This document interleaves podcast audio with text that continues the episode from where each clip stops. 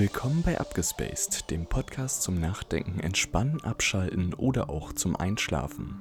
Eure Gastgeber sind Marie und Tristan, die zwei Durchgeknallten von nebenan. Staffel 1, Episode 7. Das deutsche Schulsystem.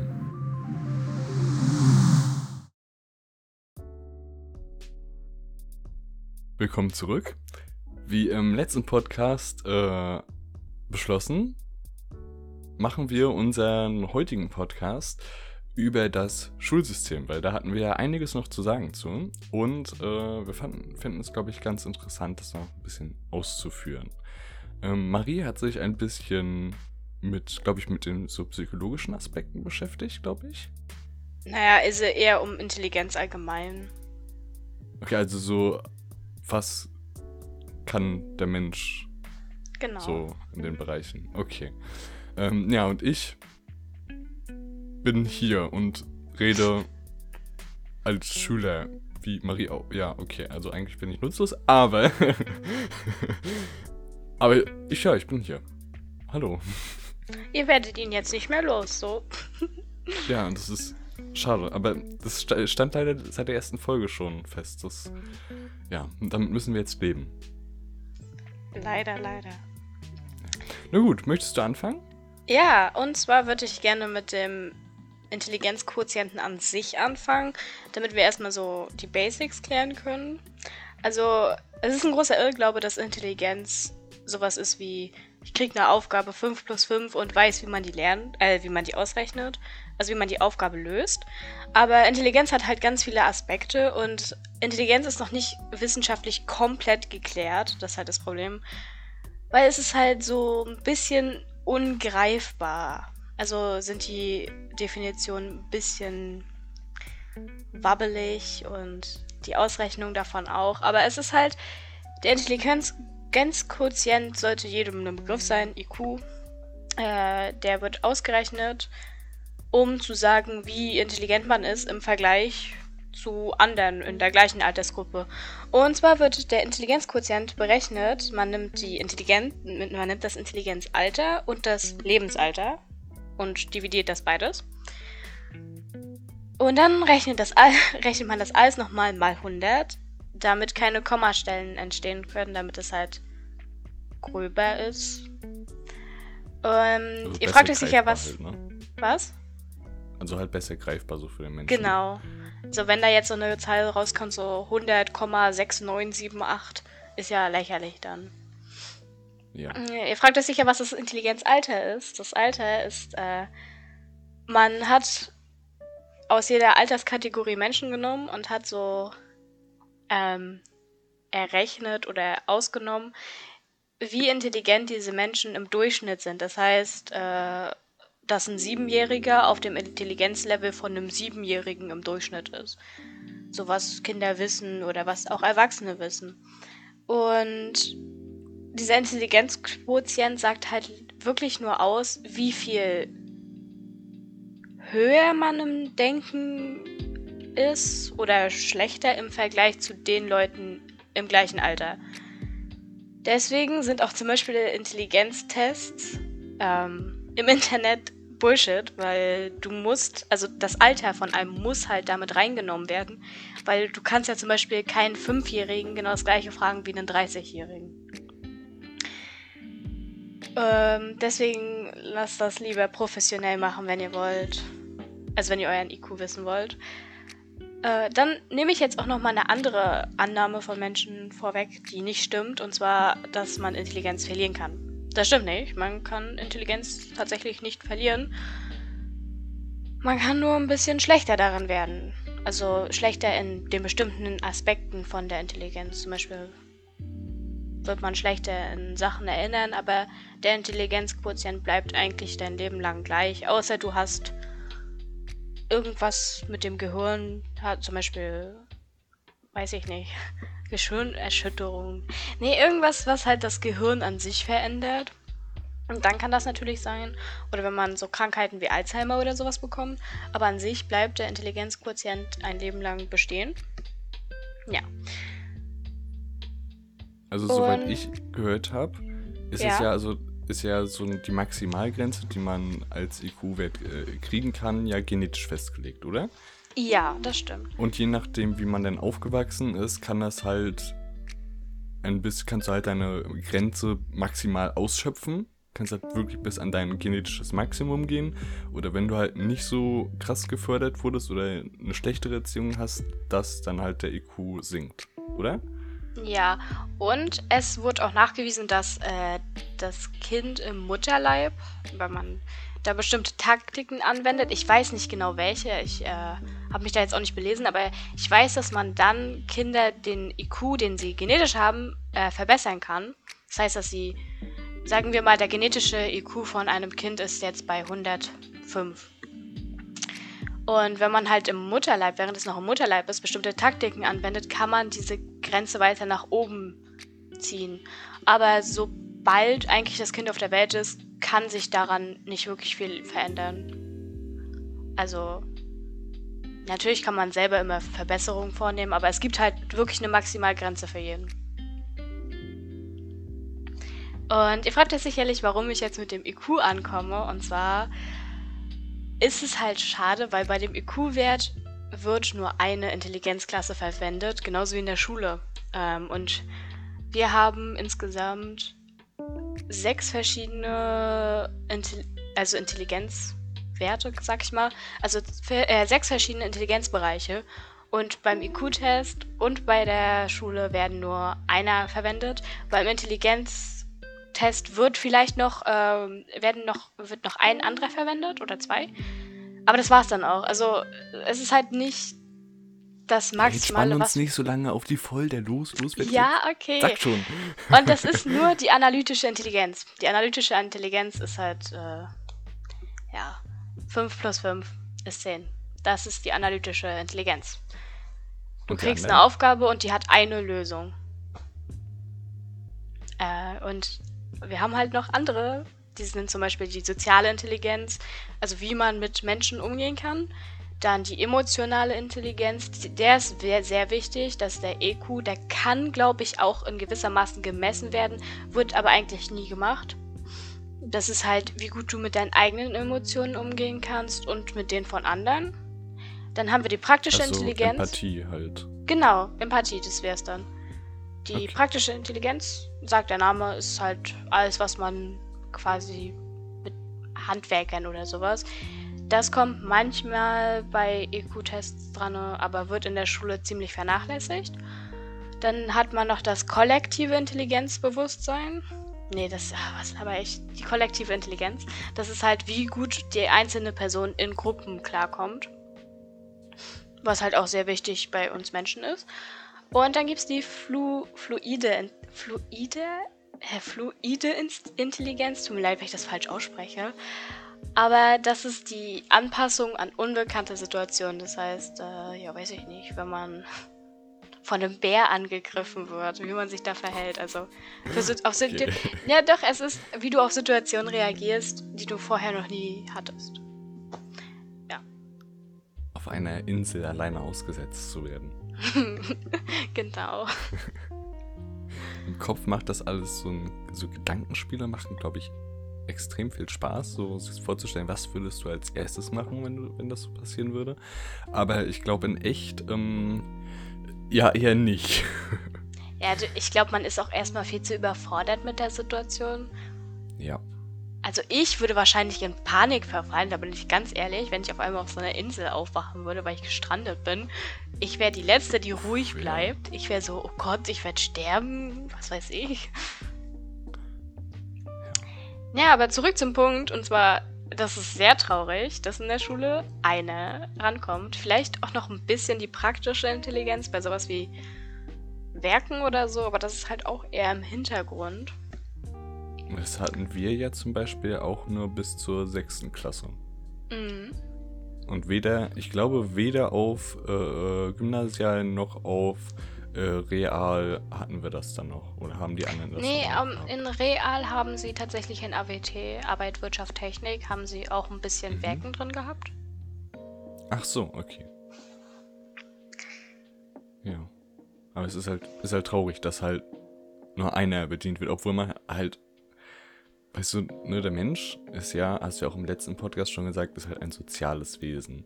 Dass halt Empathie und diese soziale Fähigkeit, in Gruppen zu funktionieren und agieren, halt nicht wirklich trainiert wird, außer jetzt in Sport, aber da gibt es ja nochmal ganz andere Pro Probleme im, im, gesamten Fach, die das dann eher problematisch, also die das dann eher noch schlimmer machen, äh, Empathie und Sozialgefüge, als dass sie es eigentlich helfen sollten. Weil eigentlich ist es ja so, dass Ballspiel zusammen mit Freunden und so stärkt ja das soziale Gefüge und Empathie für Verlierer oder Gewinner oder so, ne? Aber, naja, der Sportunterricht, ja, macht ja nicht jedem Spaß, da bloßgestellt zu werden, ne? Ja, der Sportunterricht ist halt nochmal so eine ganz andere Liga. Ja, das, was er eigentlich machen sollte, macht er halt nicht. Naja, es ist halt so wie im Gesamtkonzept äh, Schule, wenn du halt in dem, in dem einen Aspekt gut bist, was jetzt im Sportunterricht Sport wäre, bist du halt gut in dem Fach. wenn nicht, ja. fällst du durch. Also ich meine, die ganze Schule, außer Sport jetzt und Kunst und Musik in gewissem Maßen, wobei Kunst und Musik gehören eigentlich nicht ausgegrenzt nachher, ist halt eigentlich nur auswendig lernen, auswendig lernen, auswendig lernen. Du lernst was und kannst es wiedergeben. Und ja. Das ist halt, darauf baut das ganze Konstrukt auf. Und ich glaube tatsächlich, das an sich wäre nicht schlimm. Ich glaube, das wäre gar nicht schlimm, weil es ist halt gut, Leute zu trainieren, dass sie was lernen können und dann wiedergeben können. Aber ich glaube, was das halt alles so richtig schlimm macht, ist halt, dass uns systematisch beigebracht wird, dass nur du alleine weiterkommst. Du darfst und dich nicht auf andere anderes gemacht. Genau, du darfst dich nicht auf andere verlassen und andere dürfen sich nicht auf dich verlassen. Genau, also das hast du ja im letzten Podcast auch schon gesagt. Und da ist mir was eingefallen. Das wollte ich aber nicht mehr sagen, weil sonst wären wir halt komplett, also noch mehr vom Thema weg als, als äh, äh, eh schon. Ähm, wie geil wäre es einfach, mündliche Abi-Prüfungen oder allgemein Abi-Prüfungen mit einem Partner oder in der Gruppe abzulegen. Du kriegst ein Problem und musst in der Gruppe eine sinnvolle Lösung dafür finden. Wie geil wäre das bitte? Und wie zukunftsorientiert. Also es wäre ja wirklich, wenn du in einem, in einem Job arbeitest, dann ist es ja in den meisten Fällen auch nicht so, dass du komplett alleine an äh, Problemen arbeitest, sondern dass du dich mit deinen Mitarbeitern verständigen musst. Dann ist es ja klar, dass man üben muss, mit anderen zusammen an Lösungen zu arbeiten. Ja, also so, es fällt mir auch kein Job ein, wo du jetzt alleine irgendwas bewirkst. So, Ärzte sind auf andere Ärzte und Krankenschwestern angewiesen. Das weiß ich nicht. Eigentlich Polizei ist auf ihre Partner angewiesen. Du kannst ja nicht einfach, du kannst nicht alles alleine stemmen. Und ich glaube auch, dass das wieder im psychischen Sinne ziemlich belastend ist, wenn du, wenn dir wirklich beigebracht wird vom System, dass du alles alleine schaffen musst. Du musst es alleine ja. schaffen. Es gibt keine andere Möglichkeit. Und das ist halt nicht fair, weil du wirklich. Also ich glaube, es wäre ein Unterschied, wenn wirklich alle Intelligenzfacetten aufgenommen werden und dann gesagt wird, jo, du, wenn das, was du am besten kannst, zeig das so, ne? Aber es ist halt wirklich so, du hast dieses eine, was alle können müssen und alle, die es nicht können, ja, haben halt Pech so. Genau. es wird halt versucht, aus jedem Menschen einen Durchschnittsmensch zu machen. Es wird so lange an dir rumgefeilt, bis du keine Ecken und Kanten mehr hast. Oder deine Ecken und Kanten zerbrechen halt das Messer und du fliegst in dem Fach durch. Mhm. So, einen anderen Aspekt, äh, den ich auch echt grausam finde, wo ich mich seit Jahren frage, warum, ist halt Kinder in der Grundschule. Man muss sich halt vorstellen, Kinder kommen aus dem Kindergarten, wo sie eigentlich den ganzen Tag machen konnten, was sie wollten oder worauf sie Lust hatten. Und dann werden sie vier Stunden, fünf Stunden am Tag in einen Raum gesetzt und wird gesagt, ja. du sitzt da jetzt, du sitzt diese Stunden jetzt durch und du machst jetzt das, was gesagt wird. So, ich finde das immer grausam mit anzusehen. Und ich finde es noch schlimmer, wenn dann kleine Kinder angemeckert werden, weil sie nun mal energetisch sind. Ich kenne kaum kleine Kinder, die halt nicht rumlaufen wie Bekloppte, sag ich mal. Aber es ist halt für Kinder typisch. Und dann werden sie da wirklich in einen Raum eingefärcht und vorne steht eine Person, die denen sagt, was sie machen sollen. So natürlich, Kinder, Kinder muss man sagen, was sie machen sollen. Aber es geht ja darum, sie dass sie. auch irgendwie Autorität lernen. Genau. Es geht halt darum, dass sie halt immer mehrere Stunden am Stück sofort sich jetzt hinsetzen müssen. So, Ja. das ist halt gar nicht an Kinder angepasst. Aber um mal die positiven Seiten zu beleuchten, äh, genau zu dem Thema gerade Grundschule und so. Ich war vorletztes Jahr, glaube ich, bin mir nicht ganz sicher. Irgendwann, irgendwann war ich mal im Praktikum und zwar an meiner eigenen Schule. Ich wollte einfach mal, ich wollte einfach mal äh, äh, sozusagen die Perspektive des Beobachters einnehmen und schauen, wie machen das Lehrer eigentlich und wie läuft das außerhalb von meiner, meinem gewohnten Unterricht ab? Wie machen das andere Lehrer und so, ne? Weil ich will ja später auch Lehrer werden, ne? Dann äh, kann ich mir schon mal ein, zwei Tricks abschauen. Und ich hatte äh, auch Musik, weil ich da halt äh, noch überlegt habe, halt Musiklehrer zu werden. Und dann bin ich halt mit einer Musiklehrerin in die Grundschule gegangen und habe mir mal also angeschaut, wie die den Unterricht dort gemacht hat. Und alter Schwede, Respekt an diese Frau. Das ist wirklich krass, wie sie diese Klasse unterhalten hat. Das ist, es ist so krass, wie viel Energie die da reingesteckt hat. Die ist rein in den Raum, hat sofort angefangen mit denen zu tanzen, zu singen und das die ganze Stunde lang. Hat ange haben angefangen äh, äh, zusammen, äh, das war so ein Tanz, ich glaube, damit äh, wo, sollte halt Koordination und äh, Taktgefühl und so geübt werden. Das hat so gut in solche spielerische, ähm, in, so, in so ein Spiel zu verstecken, das ist halt unglaublich. Und es gab wirklich keine zwei Minuten, wo es, wo es wirklich still war und wo sie alleine geredet hat. Das war wirklich atemberaubend anzusehen. Aber sowas ist halt echt schön zu hören, aber ich glaube, das ist halt, es liegt halt im Gunste des Fachs an der Stelle. Und am, in, in der Gunst des Lehrers, weil Genau. wenn Lehrer Respekt richtig kreativ sind, ne, äh, dann können die einiges machen. Ja, aber zum Beispiel, also ich kann halt nur aus meiner Erfahrung von meiner Grundschule berichten, weil ich war auch nie wieder an einer Grundschule.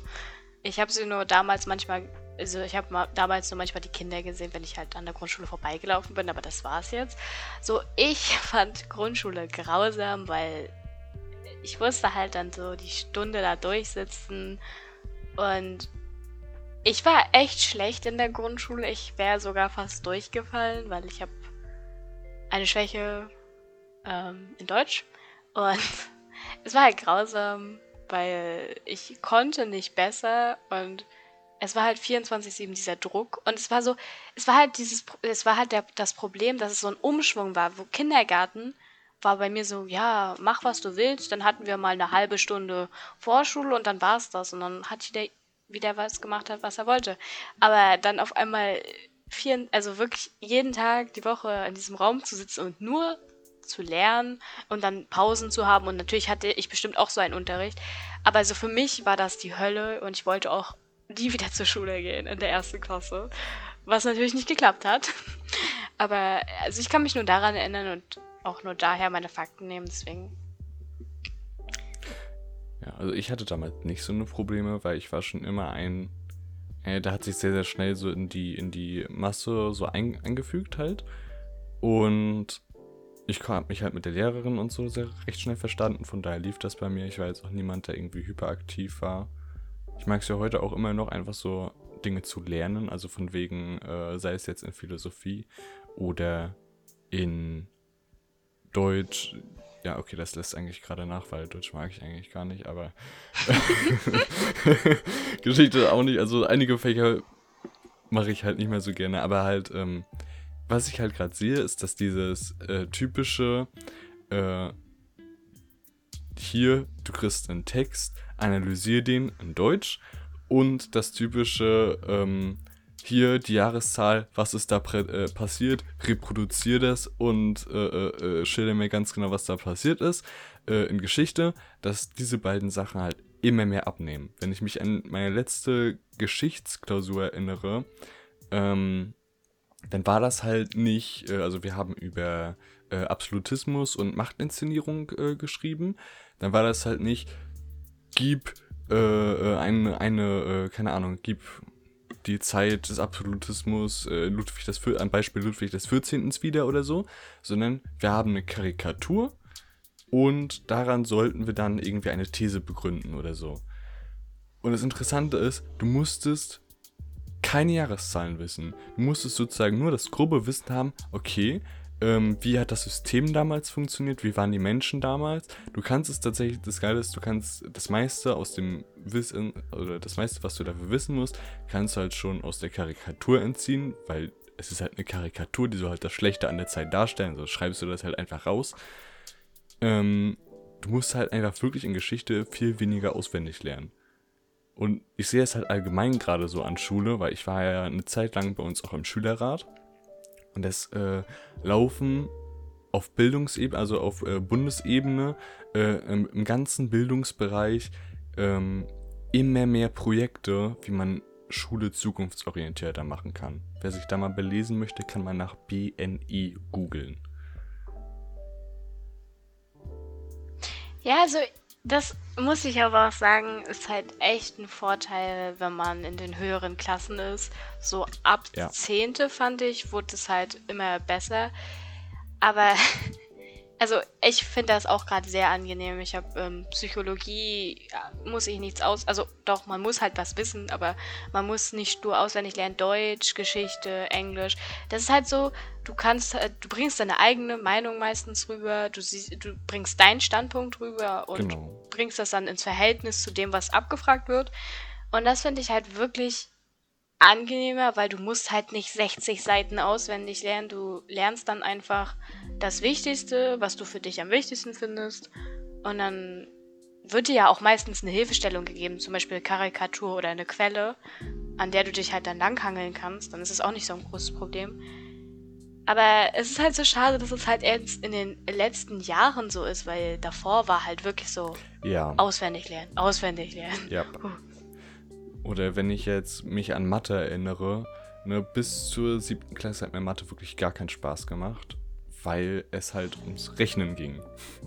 Man musste halt rechnen, ne, also, ne, ja, teilen, rechnen, multiplizieren ohne Taschenrechner. Oh, ich, ich hasse das. Äh, und jetzt, wo es so um Theorie geht, weil macht halt die Theorie Spaß, ne? Jetzt wird Mathe immer besser. Ne? Es ist halt du, du musst dir halt, äh, du musst halt nichts mehr im Kopf machen, sondern auch allgemein in, in, irgendwie den meisten Fächern der Oberstufe behandelst du jetzt halt nur noch so, ähm, ich nenne es mal Gedankenkonstrukte. Du behandelst nicht mehr, lerne das auswendig, lerne das auswendig, spuck das dann im Test wieder aus, sondern nimm diesen Fakt auf, interpretiere ihn und verstehe ihn. Ich muss tatsächlich sagen, mir hatte Mathe auch angefangen Spaß zu machen. Ich bin schlecht in Mathe, also wirklich schlecht in Mathe. Ich hangel mich gerade so von Jahr zu Jahr.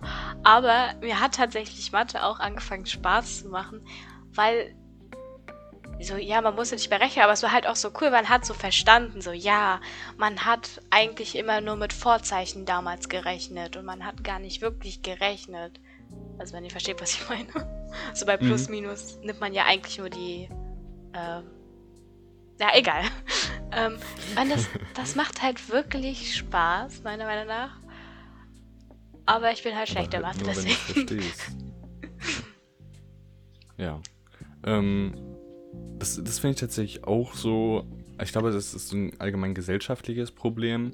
Ähm, aber diese Erfolgserlebnisse fehlen halt wirklich. Also, wenn du etwas nicht verstehst in einem Fach, kriegst du eine schlechte Note. Ja, super, danke für das tolle Erfolgserlebnis. Das gibt mir richtig Motivation, noch mehr für das Fach zu lernen. Eine schlechte Note. Nein. Geil. Da muss ne? ich mich ans. Oh, sorry, ja. Ja, nee, äh, äh, alles gut, erzähl. Ja, muss ich mich an mein letztes, also letztes Jahr in Mathe erinnern. Ich habe jeden Tag eine Stunde geübt vor der Arbeit und ich habe einfach eine 6 bekommen und ich war so, wow, du bist einfach nur dumm. Das, oh, das halt, war so demütigend. Es ist halt wirklich so, so als wenn, ja, es ist halt eine Bestätigung, als wenn man selbst dumm wäre. Obwohl es ist ja nicht so.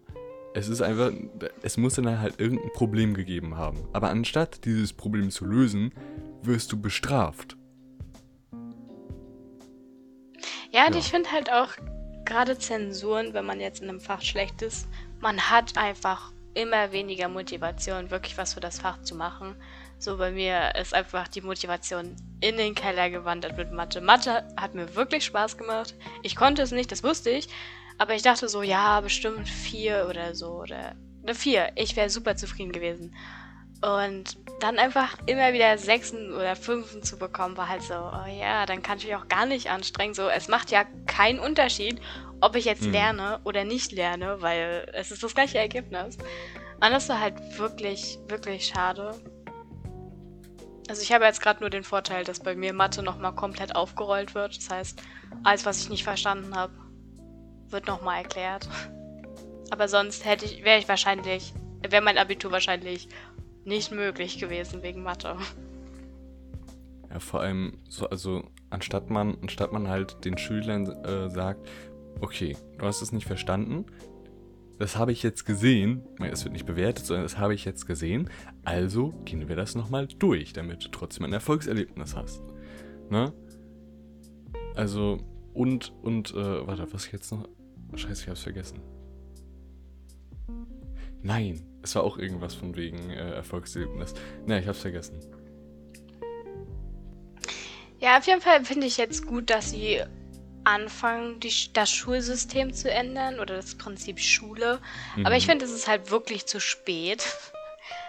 Weil ja. Schule ist eigentlich wie vor 100 Jahren gefühlt. Also, natürlich hat sich vieles geändert, aber es ist halt so das Grundkonstrukt. Wir haben jetzt Polylux. Also äh, Overhead-Projektoren. Stimmt.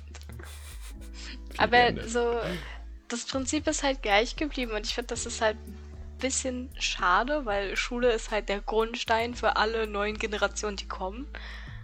Und das dann so zu vernachlässigen, in Anführungsstrichen, ist halt schon schade vom Staat so. Ja. Das Problem ist, du wirst halt gebildet, aber halt wirklich nur gebildet in Analyt also analytischem Denkvermögen. Hm. Und das halt auch nur in Richtung, also in Deutsch, Englisch, Mathe. Und das Problem ist, selbst in diesen Fächern ist es ja nochmal unterteilt. Wenn du, wenn wir Deutsch machen, dann sind das ja die ersten acht Jahre irgendwie fast nur Grammatik. Ab sechster Klasse oder fünfter Klasse dann so ein bisschen Interpretationen und so oder zu Inhaltsangaben und so, also Texte schreiben. Und also das ist ja auch nur ein Teil des, des Faches, was eigentlich mit Deutsch und Sprachen und so zu tun hat und Kultur. Weißt du, eigentlich kannst du in Deutsch noch viel mehr, äh, äh, keine Ahnung, kannst es ja in Kultur umbenennen. Und äh, äh, dann passt da Literatur rein und Texte schreiben und dann kannst du halt aber noch weitergehen. Bloß halt alles ja. so ein bisschen abflachen, anstatt sich auf krass Texte schreiben und stupides Auswendiglernen von Epochen und so zu konzentrieren, halt äh, bisschen breiter gefächert und weniger stressig daran gehen. Mm, äh, das hat mich auch tatsächlich verwirrt, als ich klein war und in die Schule kam, dass in Deutsch es nur um die Sprache ging. Also wirklich so, ich sage jetzt mal, ab siebter Klasse haben wir, glaube ich, angefangen, Bücher zu lesen. Das heißt, so bis zur siebten Klasse ging es halt wirklich, wie schreibe ich Sachen. Und es ja. war halt der ganze Deutschunterricht. Es war halt nur, ich schreibe der, die, das, vor, Nom. Keine Ahnung, so. Es ist halt gut zu wissen, natürlich, gute Rechtschreibung sollte man haben. Grammatik sollte auch vorhanden sein, weil es ist halt die Muttersprache. Aber es ist halt schade, dass halt Deutsch nur so einseitig belichtet wird. Also, wie du schon gesagt hast, das mhm. ist halt echt traurig. Aber ich finde, wie man den ganzen Stress in Schule ein bisschen umgehen könnte oder ein bisschen minimieren könnte, ist halt mit Kursunterricht. Ich finde das schade, dass der Kursunterricht nur im Gymnasium dann 11., 12. eingeleitet wird weil du kannst gar nicht deine eigenen Stärken herausfinden und wenn du sie herausfindest, kannst du darin nicht besser werden, weil so Fächer wie darstellendes Spiel, ich meine, das ist ja auch eine Kunstform. Oh ja, das wäre cool. Die gibt es nicht mal an unseren Schulen. Und das heißt, du kannst da gar nicht gefördert werden. Du kannst nicht mal herausfinden, ob das etwas ist, was du kannst. Und Ja. Das ist halt so schade. Nicht jeder kann Mathe, nicht jeder kann Deutsch, nicht jeder kann Englisch, aber es gibt andere Sachen, die man können kann oder sollte. Also das Problem, was ich auch gerade äh, sehe, ist, äh, Schule ist eigentlich darauf ausgerichtet, dass es halt diese Fachbereiche gibt, wie ich ja gerade eben schon gesagt habe, Deutsch, Mathe, Englisch und alles für sich betrachtet, extrem auf mit, mit einem oder zwei Schwerpunkten. Ähm, und, und das Problem ist eigentlich, also die Welt, die reale Welt, wenn du aus der Schule rauskommst, unterteilt ja auch nicht in, das gehört jetzt zu Deutsch, das gehört jetzt zu Mathe, sondern es ist ja ein Mischmasch aus allem. Du musst ja irgendwie alles verbinden. Verbinde Geschichte mit Musik und Kunst. Warum behandeln wir alle Epochen einzeln? Weil man noch ganz klar erkennen kann, dass es Barock, Romantik, äh, moderne Expressionismus, Impressionismus in der kompletten Kultur gibt. Anstatt äh, als, als nur in den einzelnen Fächern jeweils einzeln. Das sind überall die gleichen Merkmale. Also warum packt man das nicht zusammen? Das fand ich so geil. Also wir hatten an unserer Schule ähm, ja in der siebten und achten Klasse äh, so Unterricht, dort wurden gewisse Fächer zusammengelegt. Äh, das haben wir dann TZU genannt. Und da. Themenzentrierter Unterricht ja, für alle, die sich fragen. Achso, genau, stimmt ja. Ähm, und da wurden zum Beispiel äh, in der siebten Klasse Kunst, Musik, Philosophie, Religion und Geschichte. Deutsch genau, und Geschichte. Obwohl nicht, ich glaube, das hatten wir noch extra, ne? Ja, das hat doch, das hatten wir noch extra. Geschichte hatten wir noch extra. Ja, aber Geschichte hat ähm, ja auch da ähm, was mit zu tun. Das stimmt, also es wurde auf jeden Fall noch mit reingenommen. So von, vom Stofflichen her. Ähm, die haben wir halt zusammen gemacht und haben nicht nach Unterricht die Themen behandelt, sondern die Themen. Nee, warte, wie, wie erklärt man das? Sondern wir hatten halt nur gewisse Themen und haben die halt nicht nach Unterricht aufgeteilt. Das heißt, wir haben nur die Themen behandelt und haben halt dann gesagt, ah, okay, das ist der künstlerische Aspekt, äh, das gleiche kannst du auf die Musik übertragen. Genau, das, das ist so und so gewesen, weil das geschichtlich so und so der Hintergrund war, ne, dass du halt alles gemeinsam betrachtest. Das sind die Gründe dafür, äh, äh, das hängt mit dem zusammen und so, dass halt alles fachübergreifend zusammenhängt. Und das fand ich super gut. Es gab viele, die sich darüber beschwert haben, aber so pädagogisch gesehen eigentlich total wertvoll. Das Beste war halt daran, dass wir halt das Problem ja an diesen separaten, äh, also an den Abspaltungen der ganzen Sachen ist ja, dass du in das eine Fach reingehst, dich mental darauf vorbereitest und dann ist es wieder vorbei. Und dann musst du genau. das für jedes Fach wieder machen. Und da war halt der Vorteil, dass wir das den ganzen Tag hatten. Das heißt, wir hatten erste Stunde hatten wir TZU, zweite, dritte und so weiter. Äh, und da war halt so, du warst halt in dem Thema drin und du hast dann den ganzen Tag daran gearbeitet und dann war es halt abgeschlossen damit, dass du aus der Schule rausgegangen bist. Und du konntest dich halt auf dem Weg zur Schule schon darauf vorbereiten, worum es denn heute geht.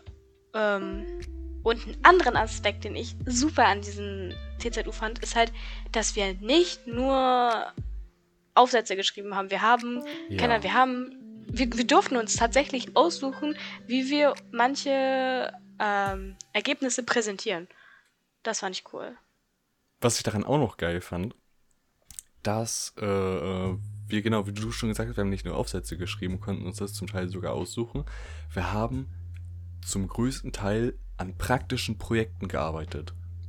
Zum Beispiel haben wir, äh, ich weiß nicht mehr zu welchem Thema, ich habe wirklich keine Ahnung mehr, aber wir haben eine ähm, Zeitung gemacht Irgendwas, ich glaube Karl der Große oder so war das Thema. Genau. Weißt du das noch? Okay. Ja, ich glaube Karl. Genau, und, und, da haben wir halt, da haben wir halt eine, so, eine, so eine, ich sage jetzt mal in Anführungszeichen, mittelalterliche Zeitung für, für gemacht. Und da wurde uns halt dann dazu erklärt, okay, was gibt es für journalistische Textsorten und was könnt ihr da machen? Und äh, bringt mal irgendwie von jedem äh, äh, Textdings eins rein. Und da hatten wir Vierer- oder Fünfer-Gruppen, die zusammen an einer äh, Zeitung gesessen haben. Das war voll geil. Oder wir hatten auch einen Elternabend, den wir selber gestalten konnten und wir hatten halt so. Boah, ja. Äh, Abteile, sag ich mal, und dann wieder in Gruppen und dann konnten wir aussuchen, was wir zu dem Thema jetzt machen. Äh, manche, also die einen haben ein Theaterstück vorgeführt, meine Gruppe hat einen Vortrag gehalten und ein Theaterstück gemacht. Ich weiß jetzt nicht, was die anderen so gemacht haben, aber wir konnten uns das halt aussuchen und dann wurde das halt daran bewertet, wie gut wir das rübergebracht haben. Aber das, mhm. das Problem, also ich kann schon verstehen, warum Leute DZU nicht mochten, weil es war halt sehr viel mit Menschen reden. Also es war halt wirklich viel, dass du halt vor Menschen stehen musstest. Und es waren dann halt auch nicht nur Klassen, es waren dann halt auch noch Eltern da. Also das kann ich dann halt als einzigen Kritikpunkt sehen, dass es halt ein bisschen schwer für manche war. Aber wir haben halt, glaube ich, auch noch genügend andere Sachen gemacht. Das heißt, wenn man da jetzt nicht so gut mhm. abgeschnitten hat, konnte man sich dann halt auf andere Sachen fokussieren.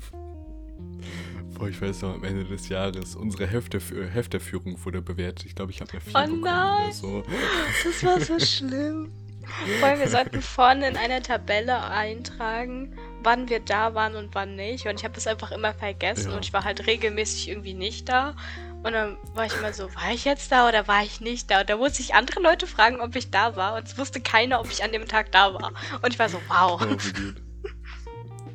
Oh, schön. Ja, also das war echt geil. Ach, ähm, ich glaube, es hat auch vielen nicht gefallen, weil es halt einfach un äh, ungewohnt war. Du hattest halt deinen normalen Unterricht. Du wusstest schon, was du dort äh, bringen musst an Leistung, ne? Außer der Lehrer hat jetzt gewechselt und der macht irgendwie anderen Unterricht, ne? Aber im Prinzip ist es halt immer das Gleiche. Und TZU war halt so, scheiße, was muss ich jetzt machen, um gut benotet zu werden? Ne, du, du hattest halt nicht mehr diese festen Strukturen, an die du dich klammern konntest, sondern es wurde halt zum größten Teil auch einfach Kreativität bewertet. Mhm. Was ich auch gut fand, es war halt nicht nur ähm, Frontalunterricht, es war halt, wir saßen in unseren Gruppen zusammen, da wurde kurz gesagt, was jetzt das Ziel ist. Und dann saßen wir halt in den Gruppen zusammen und mussten uns dann so durch den Stoff arbeiten und dann herausfinden, mhm. was wir machen wollen. Oder es gab halt immer Räume zu bestimmten Sachen und dann musste man in diesen Raum gehen und sich da belesen oder so. Irgendwie so. Genau, und dann gab es äh, zum Teil auch mal Lehrervorträge. Genau, das war halt sehr abwechslungsreich. Ja. Das ist halt so ein Beispiel, so könnte Schule allgemein immer funktionieren. Bloß halt noch vielfältiger, noch mit, äh, ne, mit Sport und mit Werken und so, dass man halt alles noch so ein bisschen kombiniert, ne? Ja. Finde ich auch. Also ich fand TZU sehr, sehr schön. Und ich fand auch schade, dass es nur für zwei Jahrgänge so war. Ja. Ja, das Problem ist halt, ne, man muss, das Abitur ist ja, halt äh, nicht... es ist verständlich. Genau, also die Abschlussprüfungen sind halt nicht äh, nach TZU ausgerichtet oder nach diesem zusammenbasierten Unterricht, sondern du musst für jedes Fach konkret diese Dinge kennen. Ne? Also haben wir sozusagen in diesen zwei Jahren, in denen wir CZU hatten, äh, haben wir ein bisschen was fürs Leben gelernt und in den anderen Jahren haben wir was für die Schule gelernt. Es war halt auch mal erfrischend, weil man musste halt. Also im ersten Jahr war das so, dass wir in, äh, in Random-Gruppen kamen. Also das wurde vom Lehrer ausgelost, ja, wer wo reinkam. Stimmt. Und dann musste man halt mit den verschiedensten Personen klarkommen, mit denen man vielleicht. Auch noch aus jetzt, anderen Klassen. Genau. Wenn man jetzt zum Beispiel die nicht kannte oder Streit mal mit denen hatte, irgendwie sowas, man musste halt trotzdem mhm. mit denen klarkommen und sich dann zusammensetzen. Oh, ich fand das, ich fand die Zeit so schön. Also da sieht man halt auch, dass die Schule ähm, so in eine bessere Richtung entwickelt. Ne? Viele Lehrer machen sich Gedanken, wie gestalten wir den Unterricht möglichst äh, zukunftsorientiert. Das war jetzt auch zum Beispiel das mit BNI. Zum Beispiel, als wir, äh, wir haben in der Schulleitung, da gab es äh, dann so eine, zwei Projekttage, da hatten wir einen Vortrag von einem, keine Ahnung, wer das war, ich, ich nenne jetzt einmal BNI-Beauftragten äh, der Bundesregierung oder so. Und da hat uns dann so erklärt, was das Ziel von BNI ist und so. Äh, und dann haben wir tatsächlich an den beiden Tagen ein Konzept für unsere Schule ausgearbeitet, wie man BNE-Unterricht an unserer Schule äh, gestaltet. Und wir haben das auch nur bis, bis zur 9. Klasse maximal, weil ab 10 ist ja Prüfungsvorbereitung. Ähm, und das war halt wirklich so, dass bis auf die Hauptfächer, für die du ja die Prüfung auf jeden Fall alles können musst, bis auf die Hauptfächer haben wir jeden Unterricht in Gruppen zusammengepackt wie TZU. Das ist schön. Das war auf jeden Fall super, super cool. Ich, also ich weiß gar nicht, äh, es sollte, glaube ich, äh, sogar schon irgendwie bald losgehen. Das war ja schon vor, oder vor einem oder zwei Jahren, ich bin mir gar nicht mehr sicher.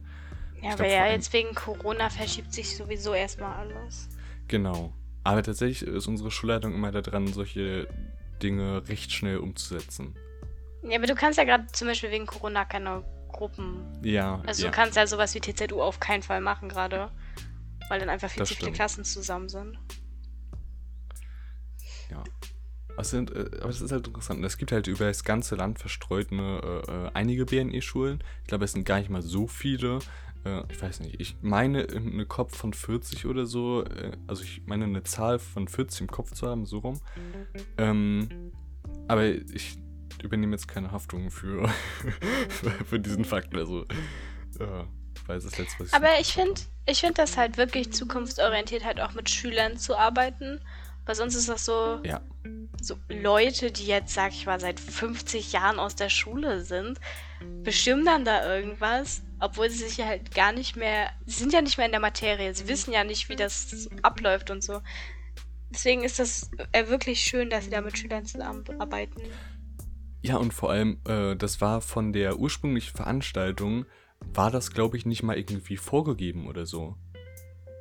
Das war eigentlich, also soweit ich mich noch daran erinnern kann, war das eigentlich so, dass das nur für Lehrer war.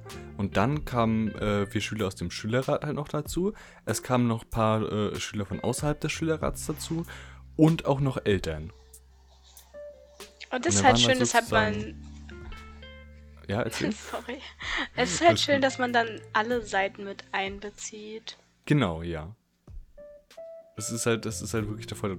Also ich glaube, das machen, äh, das sollte halt auch für jede Entscheidung, die das Bildungssystem äh, betrifft, sollte man halt wirklich auch die Sichten aller äh, beteiligten Personen, also Schüler, Eltern, Lehrpersonal und alle sonstigen Angestellten der Schule, ähm, sollte man halt wirklich mit einbeziehen.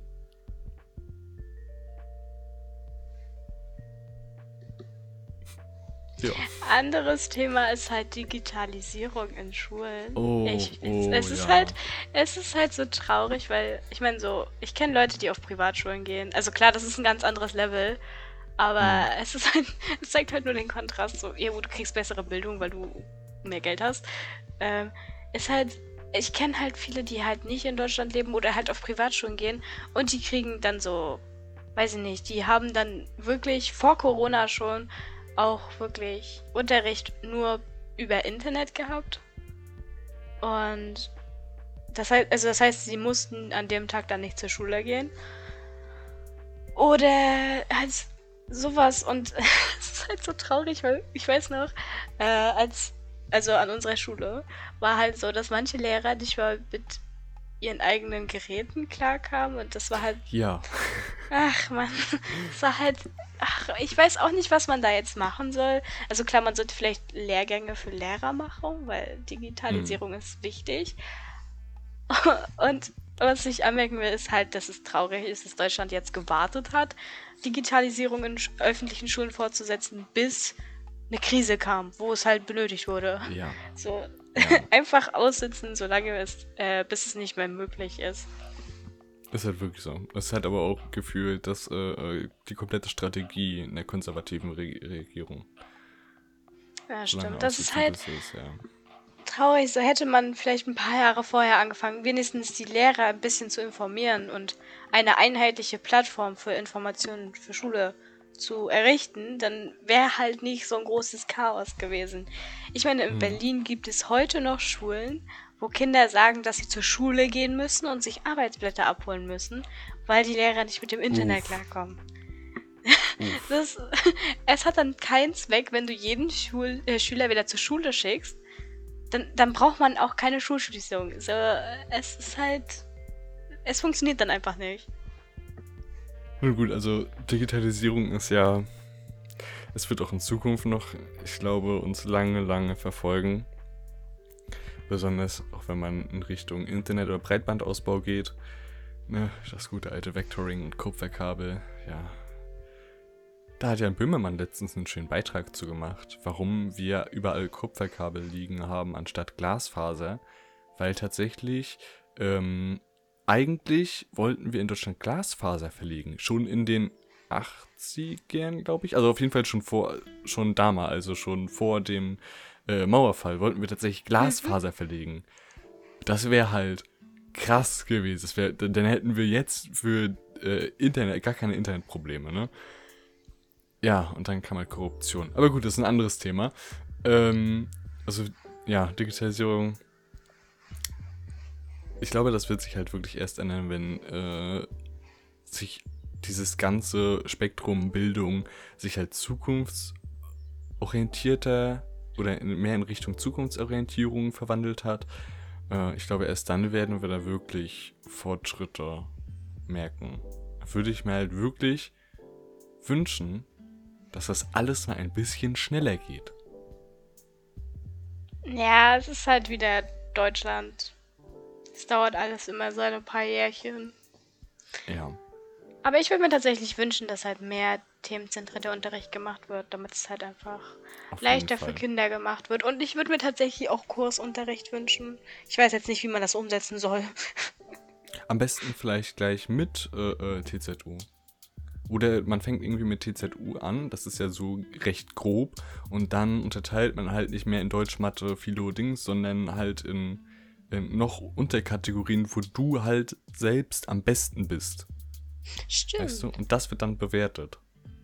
Auch wenn man danach ja, gut, eigentlich nicht be bewerten bräuchte, weil du bist ja gut darin. Warum sollst du dann noch bewertet werden?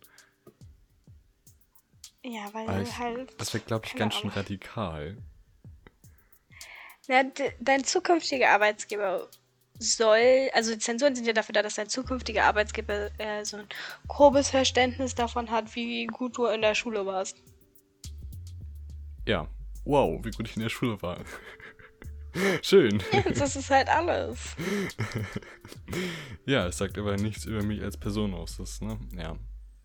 Ja, es ist halt eher ein gesellschaftliches Problem. Ja, genau. Das wird sich vielleicht mit der Zeit ändern, hoffe ich mal. Ja, ich glaube aber, das wird auch noch mehr als 10, 15, 50 Jahre dauern. Falls wir vorher noch keinen gesellschaftlichen Zusammenbruch hatten. Ja. Das ist schon wieder. Wir schweifen schon wieder ein bisschen doll ab. Ja, stimmt. Ja. Ähm, noch was zum Positives zum Schluss. Wir sehen ja, es geht voran. Es geht langsam wie eine Schnecke, aber es geht voran. Es ist nicht ein, im Stillstand, das ist schon mal ein Vorteil. Genau. Man, an manchen Schulen ist die Schnecke sehr, sehr schnell. Da läuft dann jemand mit Salzstreuer hinterher und die äh, Schnecke versucht ihm zu entkommen. Und äh, an anderen Schulen ist es halt so, da hat sich die Schnecke so eine schön, ein schönes Stellchen, so einen schönen Platz gesucht, ne? Und äh, da bleibt sie halt.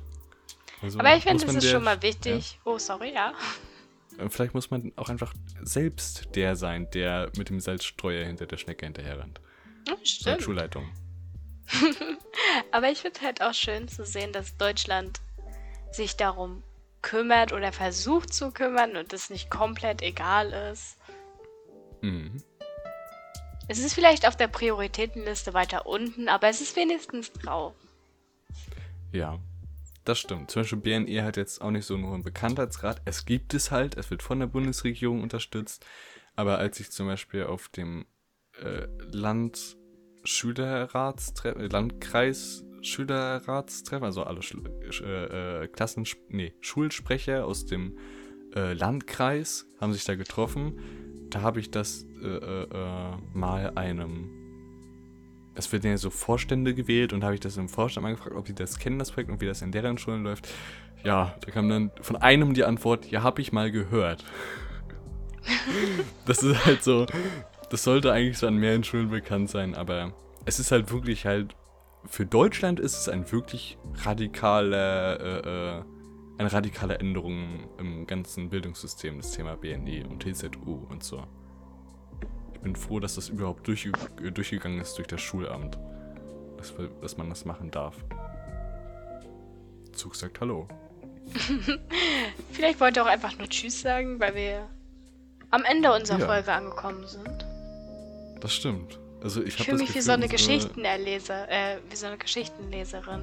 Wir sind am Ende unserer Geschichte ja. angekommen. Und unsere Geschichten werden, glaube ich, immer länger. das stimmt. Ja, ähm, ich bin gespannt, was wir als nächstes. Achso, im nächsten Podcast wollen wir das schon, wollen wir das schon ansprechen oder wollen wir das äh, geheim halten? Wir können ja wir können ja, also wir sagen nicht, worüber wir sprechen, das ist geheim. Okay. Aber wir können ja schon mal vorwegnehmen, dass wir einen Special Guest haben werden. Ja. Möchtest du auch seinen Namen verraten? Mhm, er heißt Peter. Dann macht euch mal gespannt, wer Peter ist. Ja, und vielleicht werden wir äh, diesen Namen noch öfter im Podcast hören. Wer weiß. Ja, gut. Ich verabschiede mich. Tschüssi. Ich mich auch. Tschüss.